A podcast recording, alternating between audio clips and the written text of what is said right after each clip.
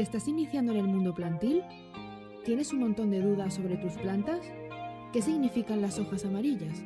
¿Y ese bichito de ahí? ¿Qué es? Welcome to Living la Vida Green.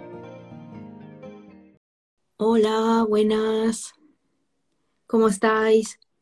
Feliz miércoles. Mira, Hola, Hola, Cris, ¿cómo ¿qué estás? tal? ¿Qué tal? Bien. Sois todas? Muy bien, aquí estamos, dando la bienvenida a la a Silvia diciendo Hello Plan Lockers. Sí. sí, sí.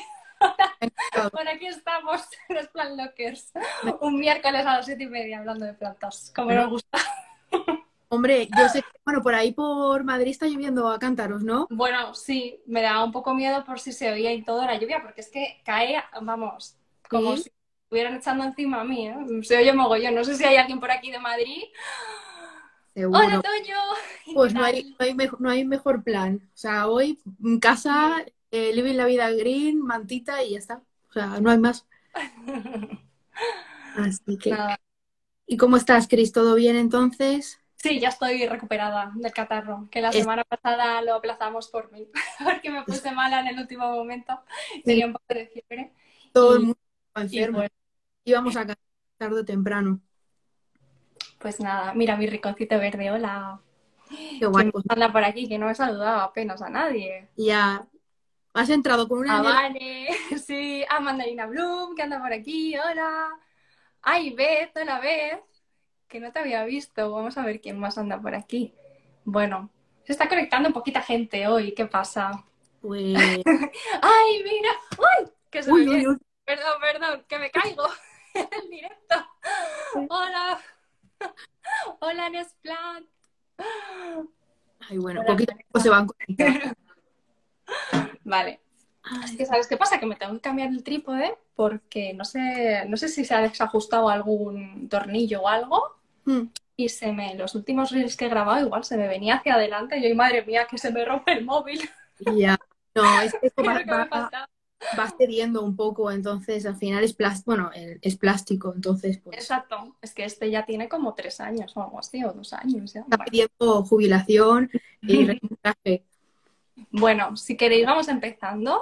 Claro, mira, Cris, si, como- si te sí. parece, eh, como, bueno, se se irá conectando poquito a poco gente, pero hemos visto que se ha ido conectando mucha gente nueva a los directos y si te parece, hacemos una pequeña introducción para todos los que llegan y han visto el tema, les ha interesado y han querido entrar con nosotras a, a charlar un rato. Sí, genial. Vale, pues bueno, empiezo, si te parece, empiezo yo hablando un poquito de How, pero muy, muy sencillito porque hay, hay mucho, hoy hay mucho de qué hablar, entonces lo vamos a hacer Sí. a- no. Hoy vengo cañera. Hoy- Perfecto, vamos, así nos gusta. Y, y a mitad de semana, ¿eh? O sea que aún queda, pero vienes con energía.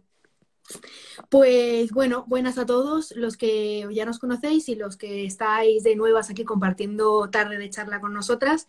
Eh, esto es How, esto es Living la Vida Green.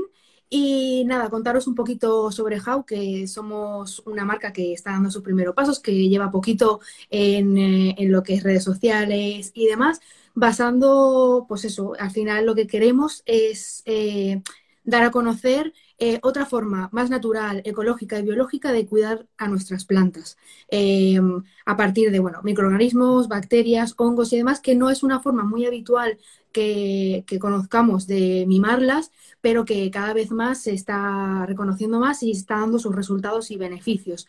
Entonces, nada, How parte de eso, también hay otro tipo de productos para el cuidado de plantas eh, pues más de uso cotidiano, pero nos basamos en eso, en los microorganismos vivos, los seres vivos para cuidar desde la base a nuestras plantas y, y bueno, y darles vitalidad, salud y fuerza para en todas las épocas del año.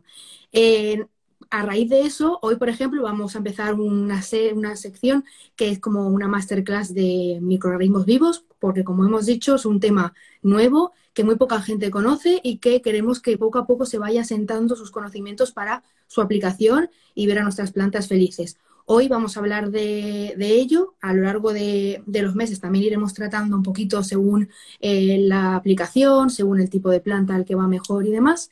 Y, y nada, eh, básicamente eso, que estamos aquí para, para aprender. Gracias a Cris también, que, que es nuestra experta en plantas de interior y bióloga, que nos echa una manito. Y, mm, y nada, que bienvenidos, bienvenidas a todos, que, que espero que estéis a gusto, que podemos hablar, dialogar, compartir conocimientos y sabiduría. Y doy paso a Cris, que yo me enrollo como una persiana. Bueno, pues nada, hola a todo el mundo que veo que estáis conectando ahora. Eh, bueno, la mayoría seguro que me conocéis, soy Cris, eh, Plansila y bueno, ya sabéis que soy bióloga, pero sobre todo y ante todo, como siempre digo, soy plan lover, soy plan locker. Y nada, bueno, empecé en Instagram un poco para compartir, pues como todo el mundo, ¿no? El avance con mis plantitas, el amor, pues por mi jungla de interior y bueno, al final eh, la gente me empezaba a preguntar y por mis, mi forma de cuidar a las plantas y un poco, bueno, pues como en, definitiva... Eh, yo lo que intento transmitiros es que para cuidar mejor a nuestras plantas, lo que podemos hacer por ellas es no solo conocer el hábitat al que pertenecen, que eso es más, sino también un poco cómo funcionan. ¿Vale? A nivel fisiológico. Y a partir de ahí, pues por eso colaboro con How, porque es, vamos, me parece una marca ahora mismo pionera con este tipo de, productos. y empecé a, utilizar eh, los bioestimulantes, que lo hablamos en el capítulo anterior, ¿vale? Ahora ya dos años que se empezaron un poquito a poner como más de moda, o por lo menos en el mundo de planta ornamental, porque los bioestimulantes en, industria agroalimentaria pues ya se, se utilizaban para reducir residuos de fertilizantes. ¿Vale? Y, bueno, los bioestimulantes que yo encontraba, bueno, no eran basados en microorganismos hasta que um, me encontró y me dijo, tenemos esto, si quieres lo pruebas y si te gusta, pues vamos a divulgar sobre ello porque es algo realmente que, que la gente necesita conocer porque va a transformar la forma en la que cultivamos nuestras plantas de interior. Y ya sabéis que yo soy una persona que ahora no tengo mucho tiempo para mis plantitas, por desgracia, intento buscar huequitos, pero cultivar eh, con este tipo de productos, de bioestimulantes, mm, ayuda a mis plantas a que yo no tenga que estar tan pendiente de ellas y poder un poco como, bueno, eh, estar con mis plantas cuando realmente me apetece y no por obligación de se me muere la planta, necesito ponerme con ella, ¿vale? Entonces, Hoy vamos a hablar un poquito de, este, esto de los microorganismos, cómo nos puede beneficiar aplicado a los esquejes, que yo es algo que igual que llevo utilizando ya hace bastante tiempo, ¿vale? Y desde junio o algo así he probado el, Strongest, que hablamos en, el episodio anterior, que es a base de, bueno, pues eso, de, de, microorganismos. Y vamos a ver por qué, ¿no? Porque yo aquí parece que estoy hablando maravillas ¿Y en qué me fundamento yo para haberme animado primero a probarlo y segundo, pues a veniros aquí a contaros mi experiencia y, a recomendároslo, básicamente, ¿vale? Entonces, eh, vamos a empezar por lo básico. ¿Por qué nos da miedo pasar los esquejes que cultivamos en agua o en cualquier otro medio de cultivo al sustrato final? ¿Vale? Porque creo que como que todo el mundo tenemos ese miedo en la cabeza de se me muere la planta, ¿vale? O sea, es como el paso crítico. ¿Qué sucede en ese paso crítico? Básicamente que esto lo comenté en, un reel que colgué que pasó un poco desapercibido, eh, y es que las raíces cuando cambian de medio de cultivo se transforman, o sea, tienen como que remodelarse para poder ser eficientes en la absorción de agua y nutrientes en ese nuevo medio de cultivo. Entonces, cuando tú cultivas tu esqueje en agua y lo enraizas, esas raíces son eficientes para absorber eh, en ese, eh, agua y nutrientes en ese medio de cultivo, que en nuestro caso es el, bueno, tengo aquí el esquejito de mi cenecio que luego lo vamos a pasar a tierra, ¿vale? Pues esas raíces, digamos que han crecido sin un, sin déficit de agua, ¿no? Este, el medio de cultivo es el propio agua y digamos que las raíces pues, pueden absorberla sin problema. Hola, Cintia. Eh, ¿Qué pasa? Que cuando lo pasamos a sustrato, aunque tengamos el sustrato húmedo, mojado, demás, esas raíces ya no son tan eficientes porque el agua está adherida al sustrato y las raíces tienen que absorberla, o sea, la la succión que tienen que hacer es mayor porque el agua no está tan disponible y los nutrientes tampoco. Entonces, la raíz, ah, digamos que se tiene que reconfigurar para volver a ser eficiente. ¿Qué la hace reconfigurarse? Lo que os comentaba en otros episodios, el estrés. El estrés, que no es lo mismo que el estrés en las personas. El estrés en las plantas es una serie de reacciones bioquímicas que activan a la planta, la ponen en alerta y dicen, oye, que esto ha cambiado, que no nos favorece este cambio, ponte las pilas, vamos a ver cómo podemos cambiarnos internamente para volver a ser eficientes frente a ese cambio y sobrevivir y seguir creciendo. Entonces, eh, como sabéis, eh, ¿qué ocurre en concreto en las raíces? Las raíces absorben por unas estructuras que son los pelos radiculares, no absorben por toda la superficie de la raíz, absorben solo por estos pelitos radiculares que crecen en una porción de raíz en concreto, ¿vale? Y esos pelitos radiculares con el tiempo van muriendo y la raíz va elongándose y a medida que se elonga vuelve a crear nuevos pelitos radiculares. ¿Qué pasa con el, medio con el cambio de medio a sustrato? que con el roce, porque hemos cambiado la densidad del, medio de cultivo a uno más tenso, esos pelos radiculares mueren más rápidamente por el propio roce, porque la raíz va entrando, ¿no? va pasando hacia adentro del sustrato. Y en ese propio roce, el rozamiento, hace que los, la tasa de muerte de esos pelos radiculares aumente. Y la raíz tiene que a la vez eh, compensar esa pérdida de los pelitos radiculares Mm, con una tasa de crecimiento de nuevos pelos radiculares. Hasta ahí, bien. ¿Qué sucede? Que a veces esa tasa de muerte y de crecimiento se descompensa. Y cuando se descompensa es cuando la raíz mm, disminuye su eficacia y puede morirse y la planta al final es que se puede no, eh, digamos, enraizar en ese sustrato, que es cuando nos llevamos las manos a la cabeza y decimos, Dios mío, se me ha muerto el esqueje por el cambio de sustrato. Pues es por eso, porque la planta no es capaz de, equilibrar esa tasa de crecimiento y muerte de pelos radiculares. Entonces, ¿qué podemos hacer nosotros eh, y nosotras para ayudar a que la raíz no sufra tanto con este cambio? ¿Vale? Y que, pues eso, que el crecimiento sea más rápido de la raíz y que la tasa de crecimiento de esos pelitos radiculares al menos no sea inferior a la tasa de muerte de esos pelitos radiculares. Lo básico, ¿vale? Aquí, como en el episodio anterior, hablamos de estrategias, estrategias de cultivo. Lo básico, que yo creo que la mayoría de nosotras sabemos, es, eh, por ejemplo, las condiciones de temperatura, de luz, de humedad. Lo mínimo es no alterarlas cuando cambiamos del, sustrato de mm, cultivo de esqueje al sustrato final. ¿Vale? Es decir, si tú lo tienes en esa ventana, a esa humedad y a esa temperatura, lo ideal es que cuando cambias el, vasito de agua por la maceta, lo pongas en el mismo lugar. Eso es como, digamos, lo básico y lo que todo el mundo puede hacer. ¿vale? Sin importar mm, cómo sea tu casa, ¿vale? Si has conseguido que te enraice ahí, es porque esa planta está aclimatada a ese ambientillo y, bueno, vas a darle pues esa mm, probabilidad de supervivencia. Eh, ¿qué otra estrategia? Mejorar esas condiciones. Por ejemplo, ahora en invierno, que tenemos los días súper grises, mi casa es una cueva, ¿vale? Y yo este esqueje lo he tenido que pasar eh, aquí a la cabinet, ¿vale? porque no, no tanto por la humedad, porque al final es no suculenta, sino por la luz, ¿vale? Porque mis días, bueno, mi casa está súper oscura estos días con los nubarrones que hay y, y, lo notan las plantas. Y los esquejes más, ¿vale? Y aparte, dentro de esta mejora de las condiciones, eh, hola, plantas que te acabo de ver, eh, aparte, de mejorar, o sea, aparte de mejorar estas condiciones, digamos, ambientales, podemos mejorar la salud del esqueje desde dentro, desde sus raíces. Y es aquí donde entra la parte de los bioestimulantes, que en el episodio anterior ya comentamos un poco porque hubo varias preguntas de cuáles son los bioestimulantes ahora mismo que podemos adquirir en el mercado, que inciso, eh, si vais a utilizar algún bioestimulante que potencie pues eso, el enraizamiento, eh, yo os recomiendo que invirtáis en ello.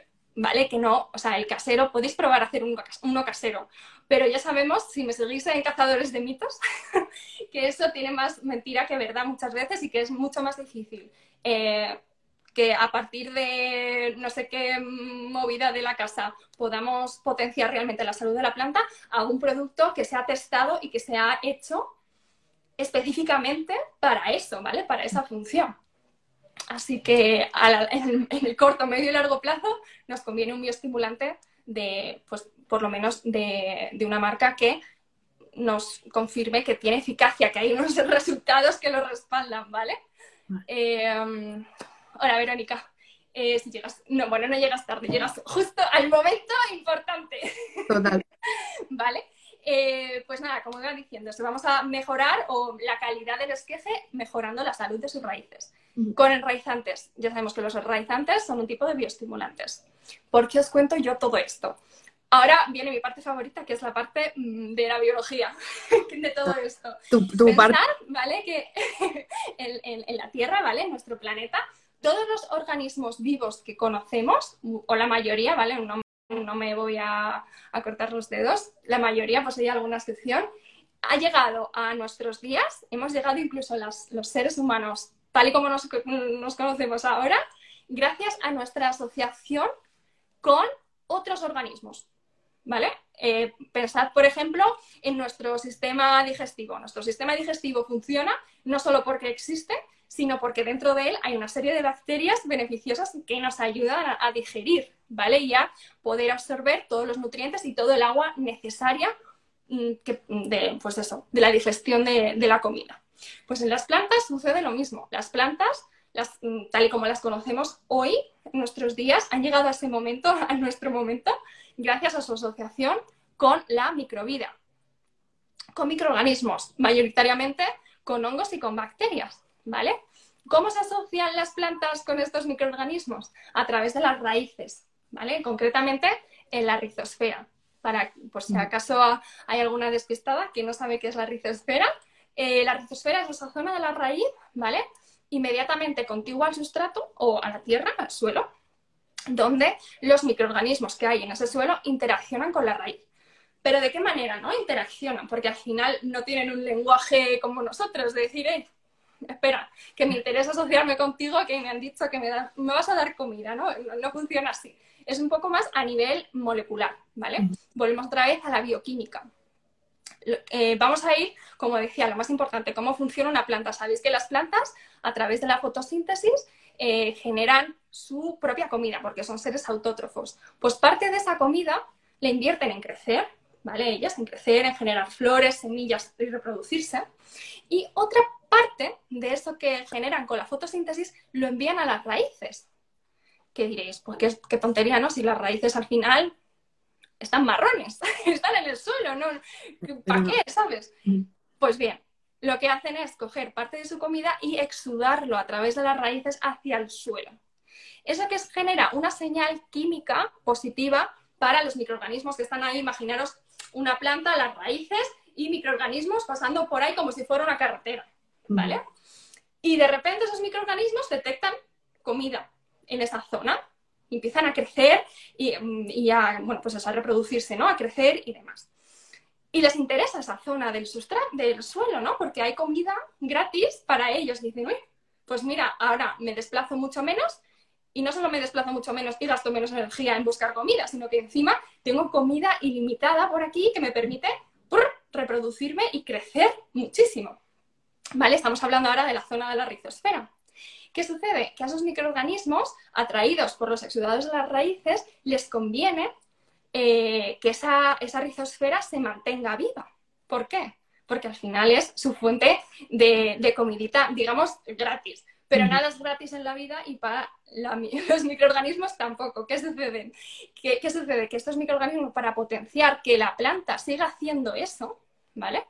Van a generar una serie de biomoléculas ya sean fitohormonas, eh, aminoácidos, eh, pues, mm, bueno, otra serie de moléculas. Eh, no me sale, no me sale la palabra, biocidas, eso, biocidas, ¿vale? digamos como medicamentos para la planta, ¿vale? Para que pueda afrontar una enfermedad de forma más eficiente y no morir, ¿vale? Todo eso se lo dan a la planta a través de las raíces.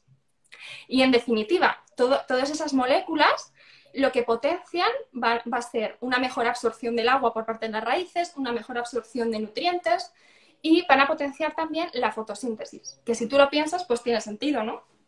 Al final a los microorganismos les interesa que la planta sea mucho más eficiente de lo que es sin ellos para que les siga mandando, mandando comida a través de las raíces. O sea que, en resumen, toda, toda esta asociación, eh, nos, o sea, el suelo, lo que es el suelo vivo, que se dice, ¿vale? Con, vida microbiana, lo que nos va a, generar a nosotros aspectos, aspectos eh, prácticos son plantas eh, sanas, mucho más sanas. Y una planta mucho más sana es mucho más eficiente en la absorción radicular y, por tanto, en generar una parte aérea también más estable, más grande y más productiva. ¿Vale? Entonces, planta sana, planta feliz, planta bonita, como digo yo, ¿vale? Y a nosotros como cultivadores de plantas de interior esto también nos interesa, no ya por la producción, porque al final nosotros no recogemos frutos ni semillas, pero sí a la hora de ser menos dependientes de los fertilizantes líquidos, ser menos dependientes de los riegos, porque al final es eh, el tener una, una rizosfera rica en microorganismos va a hacer que la planta también sea más eficiente gestionando tanto el exceso de agua como la falta de agua, por ejemplo, ¿vale? Y también a la hora de las plagas. Las plagas para mí son un martirio, sobre todo en verano con los trips, que tengo una lucha horrible. Pues eso también hace que el sistema inmune de las plantas, que las plantas tienen sistema inmune, lo favorece y digamos que la probabilidad de tener plaga también va a disminuir porque la planta está más fortota, ¿vale? Y mm, todo esto, ¿cómo lo aplicamos a nuestros esquejes? Como os comentaba en el episodio anterior, ¿vale? Eh, añadiendo pues este tipo de bioestimulantes a vuestro medio de, enraizamiento. En mi caso, como utilicé el agua, bueno, he cambiado el, vasito porque ya otros los he pasado a tierra, entonces me quedaban estos por pasar. Eh, yo como, lo he utilizado, pues eh, en, cada, en cada cambio de agua añadía, añadía el Strongest, sí. ¿vale? que es esto de aquí. Sí, lo tenemos aquí. Eso es. es importante, claro, me he olvidado también de lo más importante, porque yo mm, utilizo estas cosas para enraizar, ¿no? Cuando a lo mejor dices, pues a lo mejor no lo necesito o tal. Bueno, depende también de cada persona, por supuesto. ¿Qué sucede? Que yo estos esquejes, por ejemplo, vienen de una planta que se me estaba muriendo. Es decir, que son esquejes que ya vienen con tara. Es decir, que su probabilidad de enraizamiento es bajita porque ya estaban como muy moribundos.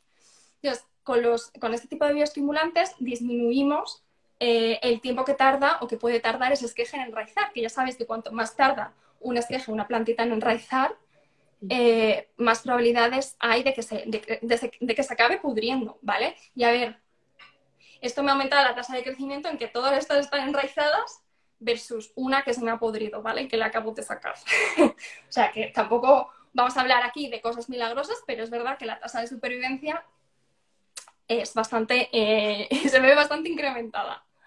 Vale, entonces eh, vamos a ponernos ahora con el, con el cambio, ¿vale? Bueno, no sé si tenéis alguna duda en concreto. Hoy no, hoy he visto dudas, no. ¿No hay dudas? No, hoy no, hay mucha eh, parte. es información, he de reconocer que esa es información bastante a la vanguardia de todo, porque yo no he visto mucho producto con microorganismos hasta ahora. No sé si alguien que esté por aquí conectado conoce. O ha utilizado en algún momento. O ha utilizado, qué resultados ha tenido y demás. Hola Juanjo, que te acabo de ver. Súper bien explicado. Bueno, ah. eso no hay duda. A ver. es que habías dicho que venía intensa con, este, con este tema. Y eh, nada, lo vamos a pasar a sustrato. En este caso, eh, yo voy a utilizar pues, mi esqueje del senecio, que os gustó bastante el otro día.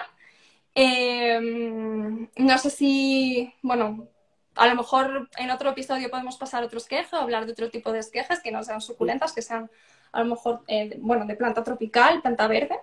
Sí. Y, nada, voy a cambiar la cámara para que me veáis hacerlo, ¿vale? Manipularlo.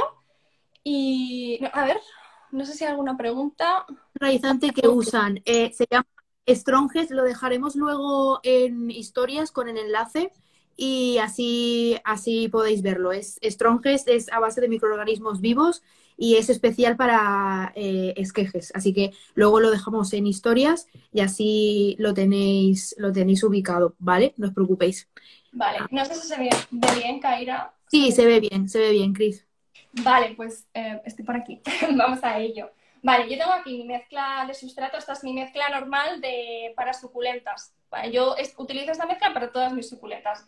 Eh, ¿qué, tiene? Tiene fibra de coco, tiene perlita y tiene mm, piedra pómez, ¿vale? Y además ahora, como esta es una suculenta, yo el sustrato no lo voy a humedecer mogollón, lo voy a dejar ligeramente humedecido, ¿vale? Para favorecer que las raíces vayan hacia el sustrato. Pero tampoco una humedad súper importante porque vamos a, si no vamos a favorecer pudriciones, ¿vale? Entonces también vamos a quitarnos todos esos factores. Entonces, yo lo que hago bueno, lo voy a poner en esta mini macetita, ¿vale? Chiquitita. Entonces vamos a coger un puñado. Aquí tengo el Strongest, ¿vale? Lo ya lo tengo aquí formulado. Que si os interesa, eh, lo preparo en una botella de, dos, de un litro y dos, son dos mililitros de esto. ¿vale? Sí. Dos minutos, una botella de un litro, y luego yo lo aplico al fusfus. Eso es, ¿vale? Entonces, nada, vamos a humedecer un poquito. La vamos a echar. Vale. ¿Qué nos aporta el, el Strongest en este paso? Como decía, ¿no? Lo que va a hacer es que cuando encuentren las raíces, porque las raíces ya hemos dicho que van a atraer a estas, a estas bacterias, que no son hongos, son bacterias, que no sé si lo he dicho antes, eh, cuando las atraigan, esas bacterias van a empezar a generar una serie de sustancias que va a favorecer la elongación de la raíz. Pero ya esa elongación de la raíz va a ser en el nuevo sustrato. Entonces, cuanto más rápido suceda esto, que es lo que estamos favoreciendo con los bioestimulantes, más rápido se va a aclimatar el esqueje al sustrato nuevo. Entonces, esto en poco tiempo, igual que estos esquejes me enraizaron en tres días. En tres días ya tenían raicitas, ¿vale? Pues no debería tardar mucho más de tres días en que este esqueje ya quede enraizado bien en este, en este nuevo sustrato, ¿vale? Vale, bueno, lo voy a dejar así. Vamos a añadir un poco más. Y ya está. Vamos a seguir pasando. Los... ¿Se está viendo bien? Es que no puedo Sí. Vale, a la pantalla. Sí, no te preocupes, Cris, se está viendo bien. Para ahí. Y vale, no voy a poner más porque tampoco quiero que se ahoguen entre, entre ellos. Me quedan un par más, ¿vale? Que bueno, lo mismo lo, lo utilizo para hacer algún reel así rápido también. No, y es una maceta pequeñita, entonces al final. Claro, vale, pues se queda, no sé si lo veis. A ver, acércalo un poquito más, Cris. Ahí. por ahí, Vale. ¿vale? Las raíces mirando siempre hacia el sustrato y simplemente sobrepuesto. No hace falta que, a ver, lo podéis meter, yo a veces cuando me cuesta un poco, con un, con un lapicito, un, un palito, lo podéis eh, bajar un poquito, pero no es, no es obligatorio. Yo prefiero dejar siempre las raíces más en superficie y que ellas mismas vayan, vayan creciendo hacia, hacia adentro. Precisamente por eso humedecemos un poco el sustrato, para favorecer esa atracción de las raíces hacia la búsqueda de agua, ¿vale? Mira, Pero nos, pregunta Cris si el enraizante puede ir eh, en el agua en el paso previo. Sí, sí que Sí, puede. Se puede yo lo tengo. Sí, exacto. Esto está tratado con el... Claro, pensad que es un enraizante, es decir, que nos sirve, un segundo, nos sirve para enraizar, o sea, no solo para favorecer el cambio de sustrato, sino para enraizar a la propia planta. Es decir, una planta sin raíces, al añadir esto en el medio de enraizamiento, aceleramos el proceso natural de la planta para enraizar. ¿Vale? Es- Porque esta, esta, este microorganismo, espera, que me doy la vuelta. Vale.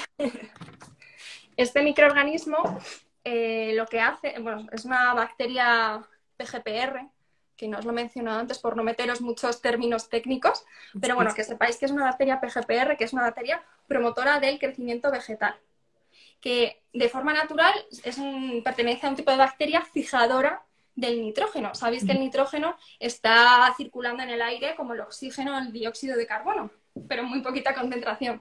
Pues estas bacterias lo cogen lo metabolizan y lo fijan en el sustrato y la planta luego va a poder utilizarlo, que ese es otro extra de este bioestimulante en concreto, que además de generar las auxinas, ¿vale? las fitohormonas de la propia planta, eh, fija nitrógeno. Entonces, ya además de favorecer el enraizamiento y disminuir el estrés del cambio de sustrato, nos da ese plus de nitrógeno que favorece el propio crecimiento de la planta, como el nitrógeno de los fertilizantes, ¿vale? O sea, nos, de hecho, está etiquetado, es un bioestimulante, pero como biofertilizante, por estas propiedades que tiene. Exacto. Mira, nos preguntan otra vez que, cuál es el, el enraizante, dónde se compra. Dejaremos el enlace en, en eh, eh, para que podáis acceder y bichear un poco el, el, eh, el de How. Y también nos preguntan sobre la durabilidad del producto. A ver, son microorganismos, están vivos durante un año, pero también hay que tener en cuenta que tenemos que mantener el envase en una zona que, pues, que no haya unas temperaturas muy elevadas, que no le dé mucho el sol, porque al final aquí eh, parece que no, pero aquí hay vida. Entonces hay que tener pues, eso, un poquito de cuidado con ello, pero tiene una durabilidad de, de- un año para, bueno, para, para cuidar a las plantas y, bueno, como ha explicado Chris, favorecer antes de- del enraizamiento y luego en el cambio de medio.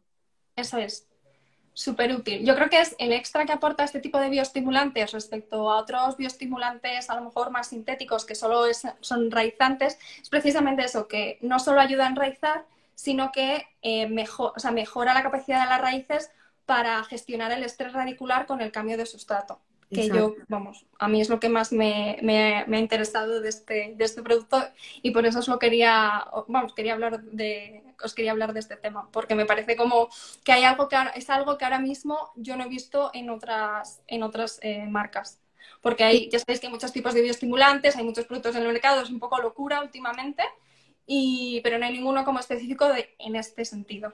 Claro, ¿no? Y que hay que, tenemos que empezar un poco a acostumbrarnos a utilizar ese tipo de microorganismos, dejar un poco al lado el químico, que al final parece que funciona muy rápido, pero estamos dañando mucho a nuestra planta, pero utilizando un microorganismo que está vivo, es que va a beneficiar por todos lados. Al final es algo vivo para algo vivo. Entonces no va a haber, no hay nada que vaya a, a funcionar mal, sino que todo lo sobre todo eso, Kaira, que al final mm, lo que hacemos al añadir vida al sustrato es, una, es unos cuidados en el largo plazo, no en el corto plazo. Porque hay, tenemos un montón de bioestimulantes, yo utilizo de otros tipos porque no todas mis plantas las trato con lo mismo. Voy introduciendo poco a poco para ver qué resultados me da y cómo me gestiono yo también con esto. Sí. Y al final, los microorganismos, en este, eh, ya sean las bacterias que tiene patentadas HAO o las micorrizas y demás, todo lo que es vida al sustrato, te da beneficios en el largo plazo para la planta y para ti, porque como os comentaba, nos hace estar como menos pendientes del tema fertilizantes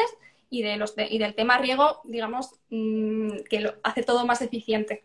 Claro, sí, porque el microorganismo está trabajando por la planta. Mira. Ni- pregunta Nieves que no ha entendido dónde se puede ver el producto. Nieves, dejaremos el producto, eh, bueno, lo puedes ver en la, en la página web y en Amazon está. Luego dejaremos en Stories, cuando acabe el directo, el enlace directo a, a la- donde está el producto para que se pueda leer bien cómo funciona y podáis bicharlo un poquito, ¿vale? Luego cuando acabe el directo lo enlazamos y, y así lo tienes a mano. Y si sirve para todo tipo de plantas. Eh, sí que sirve, al final es un microorganismo, se puede utilizar en, en cualquier tipo de planta. Al final también todo es prueba-error, no porque igual vaya a funcionar mal, sino porque cada planta pues necesita unas Bueno, condiciones. en este caso, Kaira sí que nos serviría, es, por ejemplo, más universalizable que las micorrizas. Sí, Porque las micorrizas sí que necesitan un hospedador concreto, es decir, no cualquier micorriza te micorriza cualquier planta. sí, vale. exacto. De esto nunca se habla, no sé por qué, porque supongo que también que nos interesa vender micorrizas a, a toda costa ahora que se han puesto un poco de moda, pero eso, eh, los hongos micorrícicos, mejor dicho, no las micorrizas, los hongos micorrícicos son, eh, generan una interacción súper eh, dependiente con la planta hospedadora, por llamarla de, una- de alguna manera. Y Mm. hay muchos tipos de micorrizas, tenemos las endomicorrizas y las ectomicorrizas. Y no todas las plantas se micorrizan con endomicorrizas, no todas las plantas se micorrizan con ectomicorrizas, ¿vale? Por ejemplo, los árboles eh, suelen eh, generar estas interacciones con los, mi- con los eh, hongos micorríficos ectomicorríficos. Claro. Y además, no todas las cepas de hongos micorríficos nos valen con todas las especies de árboles. O sea, es que no me puedo imaginar eh, la cantidad de especies de árboles que existen en el planeta, que conocemos y que no conocemos. Pues al final, como los hongos micorríficos establecen una relación dentro de la propia raíz, ¿vale? Eh, la raíz tiene que tener como unas características determinadas, aceptar a ese, a ese huésped y demás. Con, el- con este tipo de, de microorganismos que son bacterias, las bacterias están en el entorno de la rizosfera, Exacto. ¿vale? pero no necesitan, digamos, establecerse con las raíces eh, obligatoriamente, ¿vale? Simplemente están pululando y las raíces con los exudados las llaman, pero no tienen una interacción súper estrecha como los hongos micorríficos, por ejemplo. Yo lo que os puedo decir, o por lo menos hasta donde he visto las indicaciones co- de este, de este producto, eh, sobre- creo que es en- para planta ornamental, eh, lo tenéis en la web puesta, y también con cualquier otro tipo de herbácea. O sea que si, por ejemplo, cultiváis lechugas, pues también lo podéis aplicar, ¿vale? Los, macetohuertos, por ejemplo, también os vale, ¿vale? Porque al final lo que hace es enriquecer la rizosfera de esa planta, pero no mm, la, la bacteria no entra dentro de la raíz como una micorriza. Entonces, también es un extra, un punto a favor de las PGPR, ¿vale? De las bacterias PGPR. Claro, y en suculentas también, que, nos- que Nieves nos pregunta. Sí, es- de hecho, para el senecio es para lo que lo estoy utilizando. Lo, lo tengo también puesto con, con la ceropegia budivariegata que tengo ahí en propagación también. Y si, quiere, si queréis, voy a por ella y os la enseño. ¿Vale? Que me ha traído. Y bueno, también lo he utilizado con esta recuperación de alocasia. Qué Ahora chula. os cuento, ahora os cuento. Espera, que voy por la ceropegia. Vale, perfecto. Si queréis seguir haciendo alguna pregunta o, demás, es lo que os hemos dicho. Luego os dejaremos en historias el enlace a Stronges para que lo podáis mirar, ver a ver cómo funciona e investigar un poco sobre el producto. Así que nada, ahora, ahora luego cuando acabemos el directo lo, lo subo y cualquier duda, pregunta, tanto nos la podéis preguntar ahora mismo por el directo como en los comentarios. A ver, enséñanos, Cris. Vamos con la ceropegia. Bueno, ya la enseñé en el anterior episodio, ¿eh? pero bueno, para que veáis la evolución de cómo Sí. van las raíces. Eh, no sé si lo veis. Sí, O sea, es que además ha sacado ya los tuberculitos y todo. No sé si se ven los tubérculos. Ahí las, las bolsitas gordas. Esta ceropegia lleva, que llevará dos semanas en agua, en pleno finales de otoño, invierno. O sea, estoy flipando porque yo la ceropecia la he propagado más veces, pero hasta que sacó tubérculos, a lo mejor tardó como tres o cuatro meses en agua, sin que se pudriera. Ujú. O sea que, no sé, yo estoy súper contenta. Y es que me hacía mucha ilusión hablar de este producto porque ya os lo comenté a vosotras eh, en una reunión que tuvimos a puerta cerrada, que, este, que el producto este me tenía enamorada, básicamente. Y luego, eh, bueno, esta ceropegia no es de recuperación, es que la compré y, y, bueno, en el trayecto a casa se me partieron los tallos y pues hombre, antes de tirarlos, pues siempre hay que intentar propagarlos. y ahí, ahí, ahí que fui. Claro, Y- mira, nos preguntan, perdona que te interrumpa, Cris, eh, utilizarlo en sustrato inorgánico, no, en sustrato mineral. Eh, creo que esta pregunta ya nos la habían hecho, puede ser en el anterior, en el anterior directo. No sé si tú has probado en sustrato mineral. Es que No lo he dicho- llegado a probar el sustrato mineral. Os voy a contar. El sustrato mineral, una de las pegas que tiene, sobre todo si lo utilizáis en semihidro, porque Mm. dentro de los sustratos, eh, digamos, este sustrato también podremos considerarlo mineral, un Claro. 20% mineral, ¿vale? Pero tiene materia orgánica. Vamos a poner como ese, ese horizonte, ¿no? Si tiene materia orgánica o no tiene materia orgánica. Eh, pensad que cuando estamos cultivando en un medio 100% mineral, eh, tendríamos que estar renovando en, en hidroponía, semihidro, con ahora la moda de las macetas de semihidro, el lechuzapón y todo esto. eh, tendríamos que estar renovando mucho el agua, porque estas bacterias y los hongos, la mayoría son aerobios. ¿Qué significa? Que para poder metabolizar, para poder vivir, necesitan oxígeno. ¿Qué sucede con las macetas de autorriego y con el sistema, o sea, con el sustrato mineral? Que el agua al final es un agua más estancada, ¿vale? Sí. Igual que un sustrato orgánico se seca y antes de que se seque mucho ya lo estás regando y estás añadiendo agua con oxígeno disuelta, ¿vale? Como hemos hablado en otros episodios. Ujú. Cuando tú lo haces en semihidro, tú tienes un depósito de agua ahí acumulada que tú lo pones un mes y, bueno, depende del tamaño, si es chiquitita, pues a lo mejor no, pero si es una maceta muy grande, hasta que vaya consumiendo todo ese, todo ese agua, sobre todo ahora cuando hace frío y menos luz y demás, que ya hemos dicho que se ralentiza todo, Sí. ese agua a lo mejor se tira ahí pues, eh, todo el mes o 15 días o cosas así. Entonces, el oxígeno va disminuyendo cada vez más. Entonces, puede entrar en competencia incluso con las raíces para la absorción de ese oxígeno. Entonces, yo en medios minerales, 100% minerales, no lo aconsejo. No os lo aconsejo. ¿Por qué en agua, simplemente en agua sí? Porque al final tú el cacharrito del esqueje lo estás cambiando una vez a la semana. ¿vale? Siempre va a haber oxígeno, digamos, disuelto en ese agua, pero cuando el agua pasa a un estanque, ¿vale? Ya, ya es mucho más difícil de cerciorarnos que tanto las raíces como los microorganismos están recibiendo la suficiente, suficiente cantidad de oxígeno. Exacto. ¿vale? Eh, ¿Cómo podéis paliar esto? Si sois personas que os encanta eh, el semihidro o simple, el, el, el sustrato mineral, eh, pues tendríais como que poner el agua en, en movimiento, ¿no? De hecho, en agricultura eh, hay, se utiliza mucho el, los sistemas hidropónicos que lo, que lo llaman, que Sí. mantienen el agua en circulación, porque al mantener el agua en circulación, eh, digamos que le- se va oxigenando por sí sola el agua. Bueno, es una movida físico-química compleja, pero, pero digamos que mantienen el agua en, circulación para que no quede estancada y la cantidad de oxígeno no disminuya por debajo de unos mínimos. Claro, es- no, pero está bien, eh, lo has explicado muy bien, Cris. Eh. Julia, las gracias porque la verdad es que lo explica muy bien, entonces así es súper... Me alegro, me alegro, porque a veces digo, madre mía, no me estoy explicando. No, es un tema muy complejo, es muy complejo y es muy novedoso. Es nuevo, es muy novedoso. No estamos acostumbrados a hablar tam- tampoco de, de este tipo de estrategias para cuidar nuestras plantas. Pero, bueno, para eso estamos aquí, ¿no? Para hablar de ello, para Para dar su sabiduría. sobre todos estos avances tecnológicos en los cultivos. Sí. Es lo que nos interesa porque lo que nos interesa es tener más plantas que nos ocupen menos tiempo en nuestra vida o el tiempo que nosotras realmente queramos dedicarles. Claro, y más sanas para decir, Colin, pues qué bien, ¿no? Que no la hemos... Eso, eso es, plantas más independientes. Sí, no, ya aprendes. Al final, es- esto es un aprendizaje constante, así que nada, es... Vale. Y luego, mira, os voy a contar, ya que estamos, Sí, sí, que nos... de mi alocasia.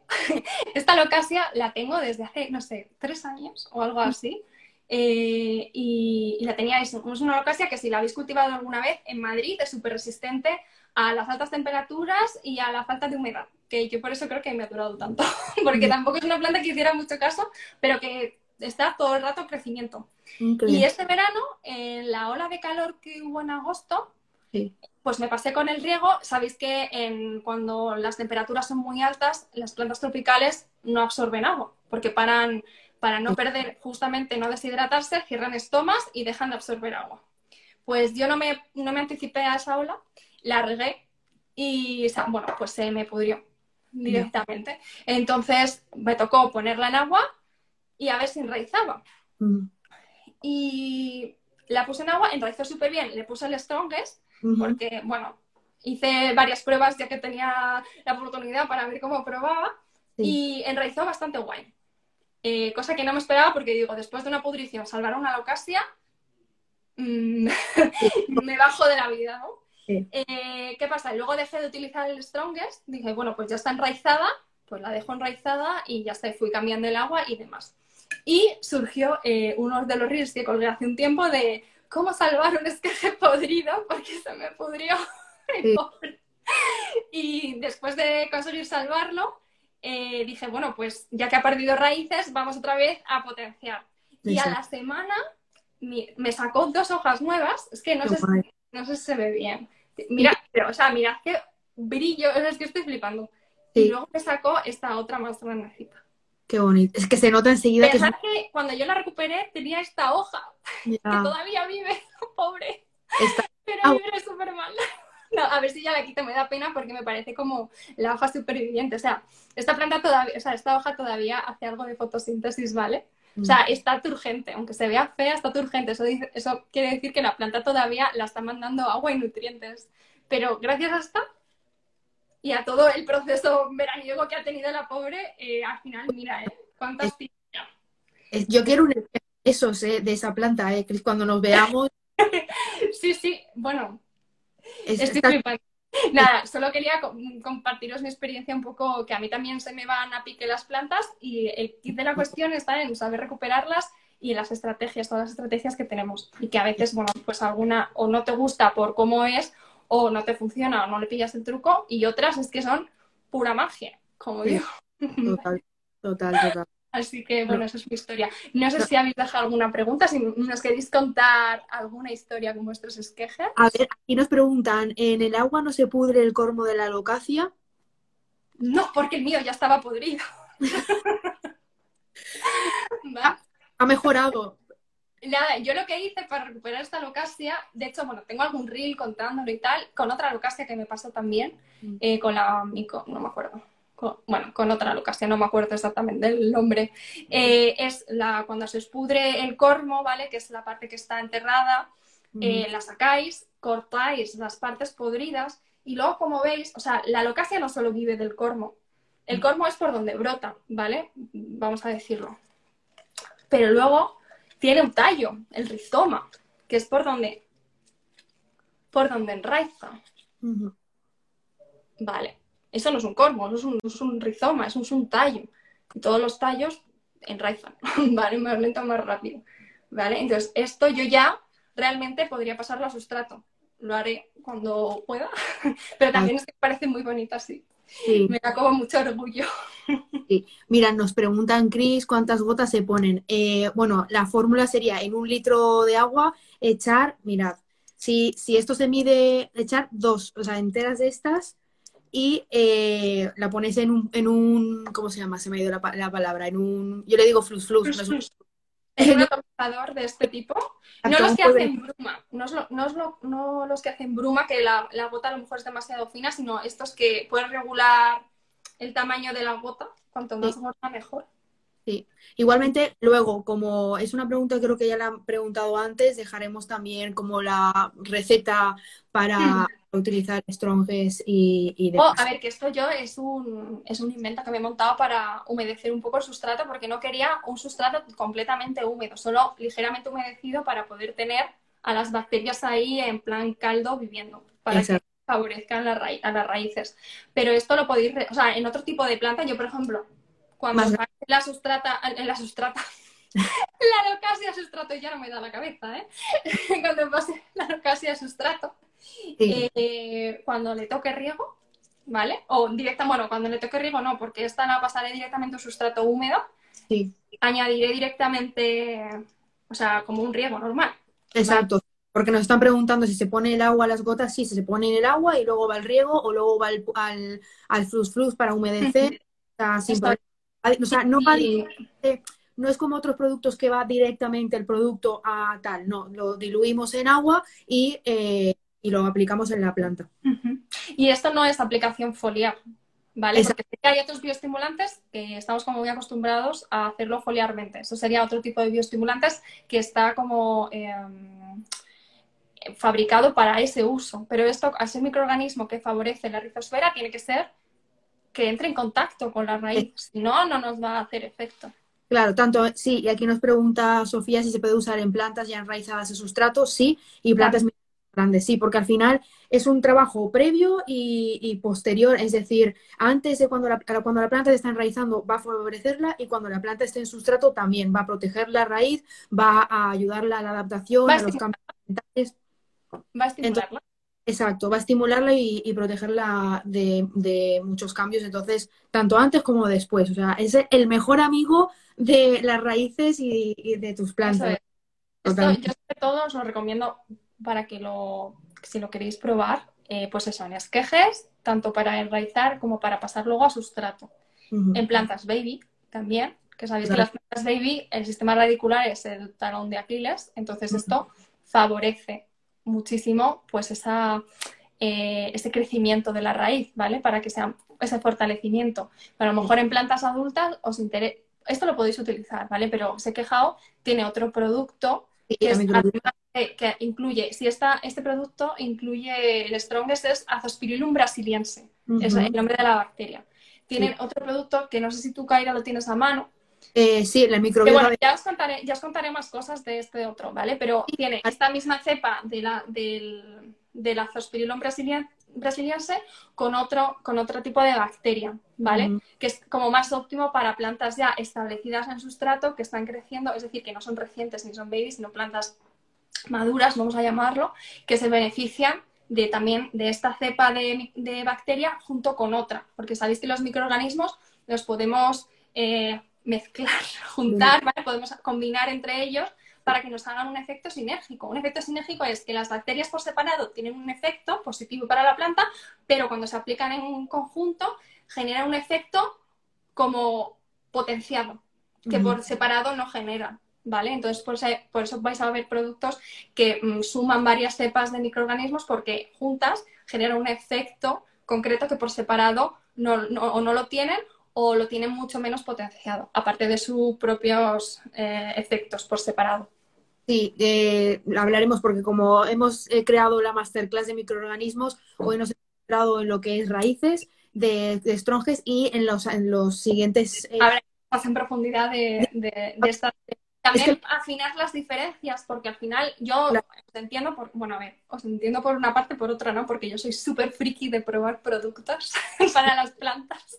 Me encanta, eh, no sé, experimentar con este tipo de, de, cosas, pero me parece como la vanguardia del cultivo. Eh, pero es verdad que yo me pongo también en, en vuestro pellejo, ¿no? Que a lo mejor no sois tan frikis como yo en ese sentido y queréis comprar un producto específico para un tipo de planta y sobre todo, pues a lo mejor mmm, a la hora de valorar vuestra economía, pues no podéis comprar 20 productos, es como uno que os sirva para varias cosas o para una en concreta tal. Entonces eso también lo vamos a ir viendo en los siguientes en las siguientes masterclass de, esta, de este contenido de microorganismos para que también vosotras sepáis afinar qué producto realmente os conviene porque esto al final no solo cubre esquejes, cubre pues eso, cambios de sustrato, trasplantes, ¿vale? Y para plantas baby.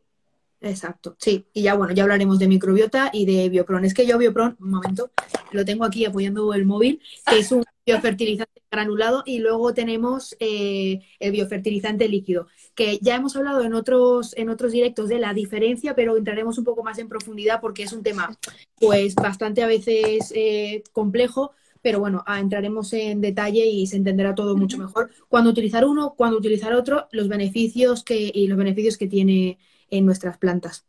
Eh, y aquí, ¿es apto para enraizar suculentas? Sí, también es apto para, porque Chris acaba de hacer eh, una, una muestra de... Exacto. Exacto.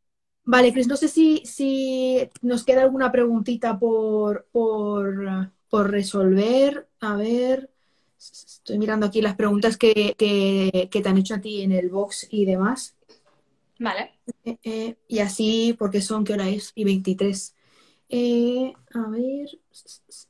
A ver. Bueno, hemos hablado de todo, de la humedad del sustrato, eh, de los riegos, de pasar. Ah, hay un tema que es un poco interesante y yo creo que con esto podríamos acabar, que es el sistema invernadero, que creo que no lo hemos, no lo hemos tratado. Bueno, eh, bueno, es una, sí, es una, una, estrategia, es una estrategia más. Eh, al sí. final va a depender del tipo de planta.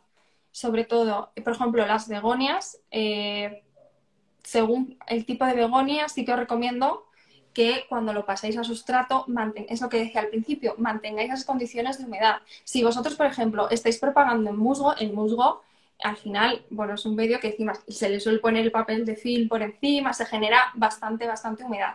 Si tú sacas ese, esa, ese esquejito y lo pones en sustrato tal cual y, y, tu casa es un, vives en una zona de clima bastante seco, por ejemplo Madrid, ¿no? Uh -huh. eh, se te puede venir abajo simplemente por eso. No es, o sea, pero no es tanto eh, la humedad como tal, porque pensad que las begonias, cuando las creces en casa, no las tenemos en un invernadero. Yo no tengo mis begonias en un invernadero. No es que sean dependientes de esa humedad súper alta y demás, sino que tú las has habituado a, a, a, un tipo de medio de cultivo.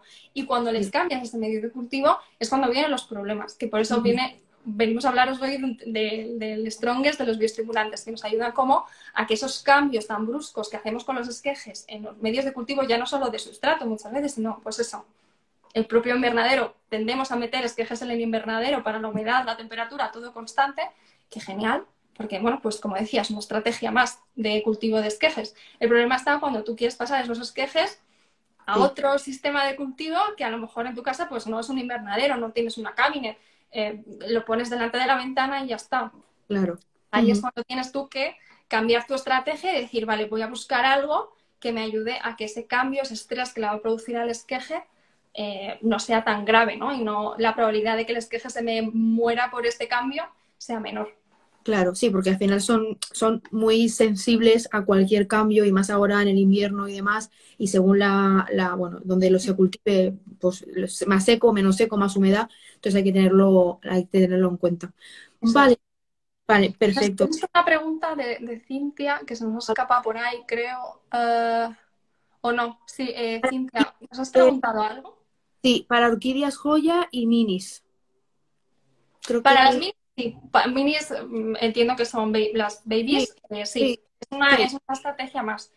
Em, por lo que os comento, al final, bueno, Cintia, tú te has leído la guía de las plantas baby, ya sabes que lo que os comentaba, ¿no? Que el, tel- el tendón de Aquiles de las plantas baby siempre va a ser la raíz, el sistema radicular, el potenciar esa raíz. Entonces, todo lo que potencie el sistema radicular para las baby va a ser increíble, o sea, Claro.